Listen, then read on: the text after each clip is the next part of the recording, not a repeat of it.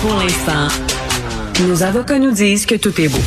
Alors, vous connaissez la Fédération autonome de l'enseignement. Hein, c'est un des plus importants syndicats euh, dans le milieu de l'éducation qui regroupe, euh, qui représente énormément de professeurs, entre autres. Alors, la, Fédération autonome de l'enseignement a pris position contre euh, la loi 21 sur la laïcité.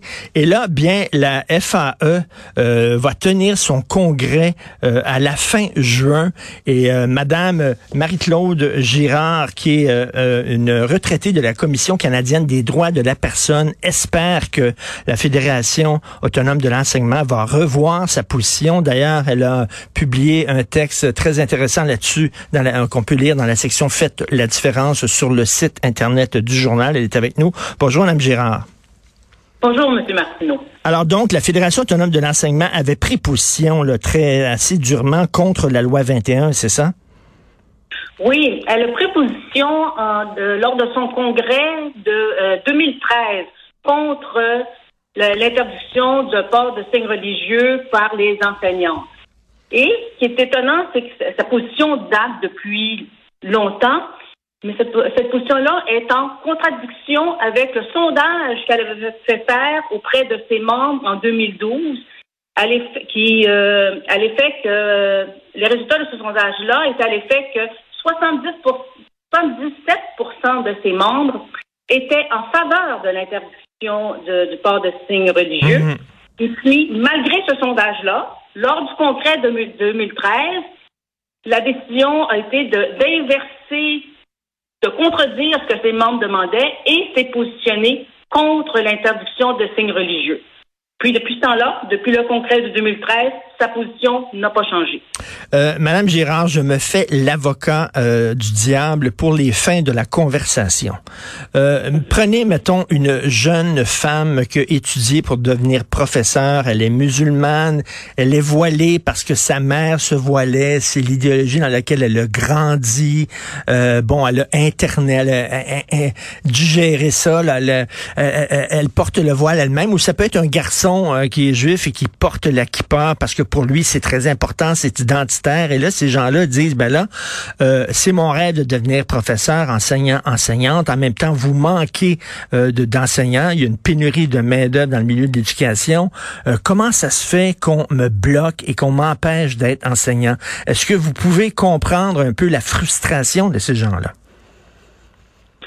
Je comprends la frustration de ces gens-là, mais ce que la loi 21 fait, la loi sur la laïcité de l'État, elle demande simplement aux enseignantes et aux enseignants de respecter un devoir de réserve qui est essentiel pour assurer la liberté de, conscience des élèves. Elle ne demande pas grand-chose.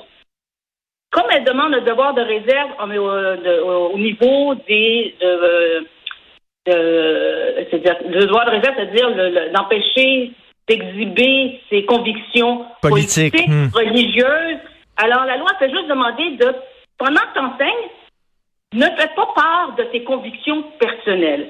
En tout respect du projet pédagogique de, de, l'école au Québec, de l'intérêt de l'enfant et de la liberté de conscience des enfants et des parents. Alors, si la personne, dans votre exemple, si euh, la jeune étudiante a à cœur l'objectif de l'éducation, elle devrait comprendre cette nécessité de devoir de réserve. Ben là, la personne, je me fais encore l'avocat du diable pour les fins de la conversation. La personne dit, OK, je vais mettre mon voile de côté ou ma kippa de côté ou ma grande croix de côté ou mon turban de côté. Je ne changerai pas. Je serai la même personne avec les mêmes convictions religieuses. Qu'est-ce que ça change? Ça change que le signe, même s'il ne parle pas, le signe religieux qui est porté sur une personne d'autorité envoie un message peut-être pas son intention, mais tout signe, c'est pour ça euh, envoie un message qui peut perturber sa relation avec l'élève et la relation avec euh, le parent, qu'elle a avec le parent, l'élève. Et euh, dans le fond, ça peut brimer aussi la liberté de conscience des enfants. Je vais vous donner un exemple. Hmm. C'était, j'ai participé à la cour d'appel, à toutes les séances à la cour d'appel, et c'était fascinant d'entendre les parents qui euh, défendait la loi sur la laïcité de l'État, qui expliquait le malaise qu'ils avaient lorsque leurs enfants étaient en présence de, d'enseignants qui portaient le voile, par exemple, parce que c'est un signe qui, pour eux autres, contrevenait à leur euh, croyances personnelles et qui trouvaient particulièrement sexiste. Or, pour pas nuire à la relation que leur enfant a avec l'enseignante, ils devaient se taire. Ils devaient taire leurs convictions et euh, défendre ce voile-là auprès de leurs enfants pour pas nuire à son euh, à son éducation. Ça, ça s'appelle une atteinte à la liberté de conscience des enfants, des, des parents qui ne pouvaient plus s'exprimer. Est-ce que c'est ça que l'enseignante voulait? Sûrement pas. Mais le fait de porter un signe met les parents et les enfants dans une situation qui est intenable. Et C'est pas sa volonté de faire du mais c'est le fait malgré elle. Ce que je comprends pas dans la position de la Fédération autonome de l'enseignement, et vous l'avez souligné d'entrée de jeu, c'est que pour moi, un syndicat doit représenter ses membres et écouter ce que ses membres ont à dire. Et ce sont les membres qui votent et qui disent, ben voilà la position de la Fédération autonome de l'enseignement. Et là, on dit là-dessus, on a l'impression que là-dessus, les dirigeants du syndicat ont dit aux membres, vous êtes dans le champ, euh, nous autres, on va imposer notre vision euh, des choses à tout le monde. C'est ce qui est troublant dans la position de la euh, FAE, du syndicat, qui a été dénoncé à plusieurs reprises dans les journaux par euh, des, enseignants. Là, le, président, Sylvain Mallette, a annoncé qu'il ne renouvelait pas son mandat. Il va avoir un nouveau président et plusieurs nouvelles personnes nommées ou élues au conseil d'administration de la Fédération autonome de l'enseignement dans leur congrès 2000 qui s'en vient à la fin du mois, ça va être l'occasion de revoir cette position-là.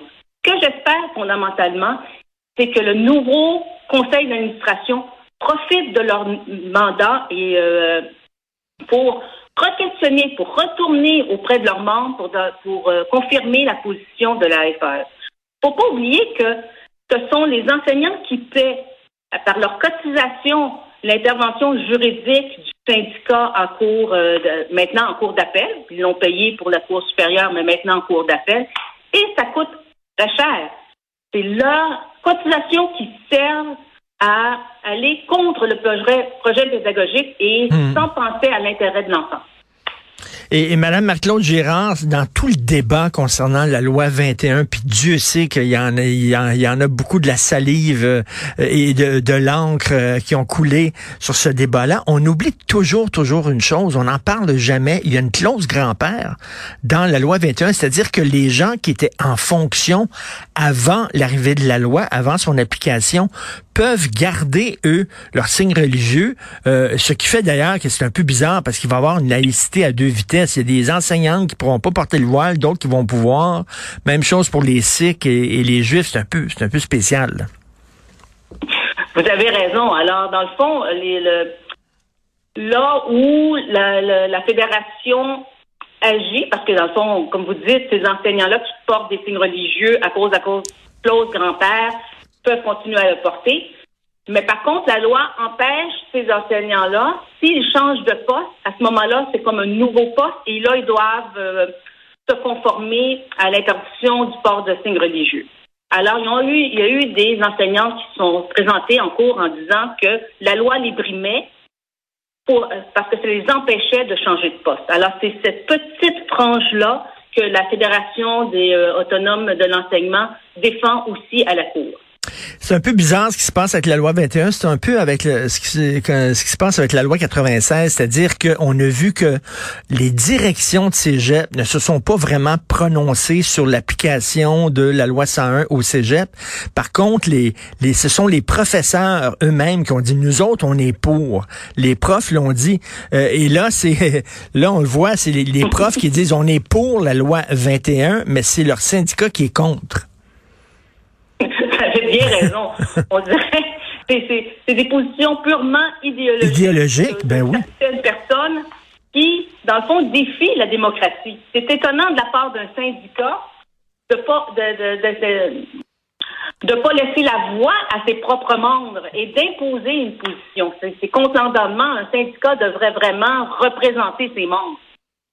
Et, Madame Gérard, votre voix, elle est très importante. Je vous ai souvent lu, je vous ai souvent entendu, parce que vous, vous êtes une retraitée de la Commission canadienne des droits de la personne. Vous avez travaillé à la Commission. Les droits de la personne, ça vous tient à cœur. Vous les avez défendus. Et vous, vous dites, non, ça ne va pas contre les droits de la personne. C'est un, c'est une voix qu'on entend très peu dans, dans, justement, dans le milieu des, des militants qui défendent les droits de la personne. Vous avez tout à fait raison. Et la loi 21, pour moi, c'est la première fois qu'elle offre une protection à la liberté de conscience. Alors, il n'y a pas juste la liberté d'expression de la religion, mais aussi la liberté de conscience qui, pour la première fois, est reconnue et se doit d'être protégée. La liberté de, religion n'est pas d'expression de la religion, parce que les gens peuvent croire ce qu'ils veulent, n'est pas absolue. Elle doit être équilibrée avec les autres droits euh, universels que sont la liberté de conscience et aussi la, les droits des femmes à l'égalité.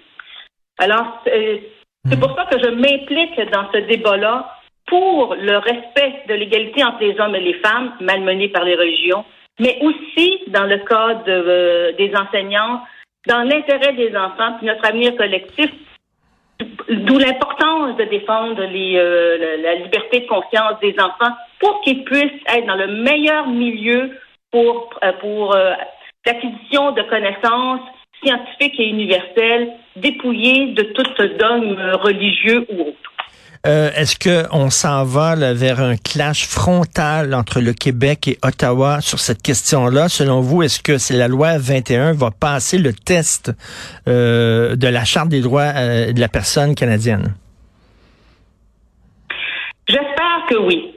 Jusqu'à maintenant, le débat a porté vraiment juste sur la clause dérogatoire. Hmm. Mais même si la clause dérogatoire n'existe pas, il y a des éléments fondamentaux, surtout pour la, euh, défense de la liberté euh, de conscience, qui sont là. Et c'est ce que fait valoir en cours le mouvement laïque québécois et pour les droits des femmes du Québec, qui accompagne le procureur à la Cour, euh, ils ont accompagné à la Cour supérieure et maintenant à la Cour d'appel pour dire que qu'il y ait utilisation ou non de la clause dérogatoire, cette loi-là est conforme aux droits et libertés de la personne parce qu'il n'y a aucun compromis qui devrait être fait pour le droit à l'égalité euh, des femmes.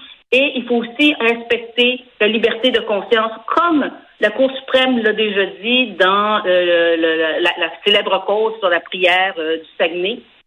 Il a dit que les employés de l'État, les représentants de l'État, devaient d'être neutres pour respecter la liberté de conscience des autres. Alors, il y a d'excellents éléments qui permettraient de même si la clause dérogatoire est assurée, de défendre cette loi-là. Alors, je suis, malgré tout ce que tout le monde dit, optimiste face à la, survie de cette loi-là. Ben, tant mieux. Merci beaucoup, Madame Marie-Claude Girard. Je le dis encore, votre voix est très importante dans ce débat-là. Retraitée de la Commission canadienne des droits des personnes. Merci. Bon week-end.